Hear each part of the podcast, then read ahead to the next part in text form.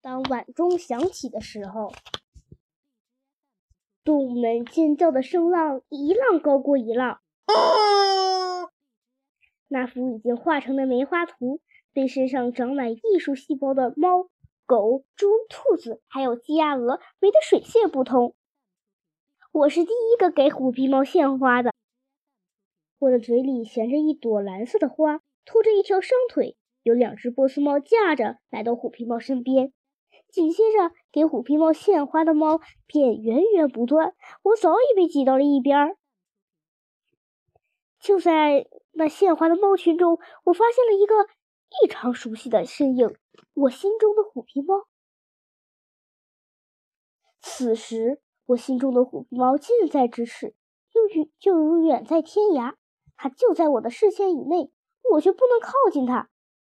偏偏在这个时候，绿毛龟在充当花轿，没在我的身边，我真是寸步难行。幸好绿毛龟离我只有几步远，我连滚带爬的挤到它旁边。我看见虎皮猫了，你快带我去找它。你是说，你看见心中的虎皮猫了？小猫，你是不是看花眼了？我看的真真切切的，绝对没有花眼。我说，那气质、大模样和走路的姿势，都和我记忆中的一模一样。可是你每一次都是这么说的，这一次绝对没有错。你要相信我的感觉。哎，虎皮猫呢？就在说话的这一会儿，心中的虎皮猫居然不见了。我们快去找它。这一次一定要找到它！我爬上了绿毛龟的背，到哪儿找呢？我眼前一片迷茫，不知道该上哪儿。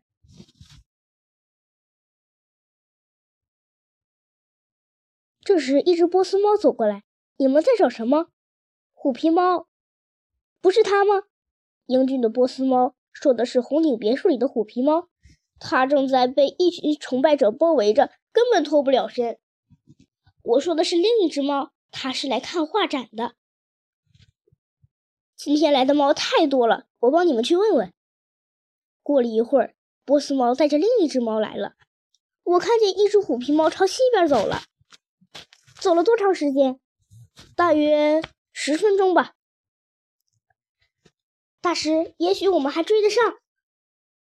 绿毛龟驮着我，撒腿就往西边跑，翻过一个高高的山坡。便看见一条波浪滚滚的河流，是沿着河边走呢。我和绿毛龟发生了分歧，绿毛龟认为我们应该过河，因为河对面是个小村庄，虎皮猫很可能在村庄里。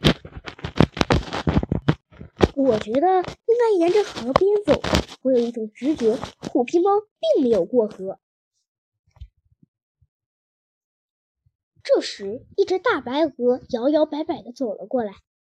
问问那只鹅吧，他说过河就过河，他说不过就不过。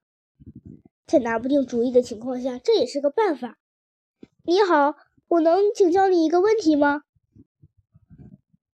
你是我有生以来第一次看见脸上有笑容的猫。像你这样出类拔萃的猫，还需要向我请教问题吗？请你告诉我，我现在应该过河还是不过河？没想到白鹅勃然大怒。我生气的理由有两条：第一，你问我这么简单的问题，低估了我的智商；第二，你问我这样的问题是浪费了我的时间。你看，太阳要落山了，晚钟就要敲响了。如果我没有听到起伏的钟声，我是无法入睡的。对不起，对不起，我急忙道歉。我。好了，我接受你的道歉。你为什么不和我一块听起伏的钟声呢？难道你不想心想事成吗？我当然愿意心想事成。我的愿望就是马上见到我心中的虎皮猫。也许听听钟声就可以帮我实现愿望。我和绿毛龟想到一块去了。他希望跟我们一起去听那起伏的钟声。大白鹅在前面带路，绿毛龟驮着我跟在大白鹅身后也下了水。大白鹅吃了一惊，你坐在一堆花草上，已经让我吃惊不小。这堆花草不仅会走路，还会游水，更让我吃惊了。我在想，你到底是猫还是妖？其实，其实不管你怎么解释，都不能否认你是一只正常的猫。大白鹅只只顾自己说自己的。我在很远的地方就见到你下身的这堆花草跑了过来。花草没有脚，怎么会跑呢？你能解释清楚吗？为了证明我不是妖，我必须让他了解真相。其实你把头伸进水里就明白了。大白鹅把头伸进水里，一会儿它又伸了出来，原来是一只大乌龟。确切的说，是一只巨大的绿毛龟。虽然我没有见过绿毛龟，但也听说过。如果不是这花迷惑了我，我应该看出来你是坐在绿毛龟背上的。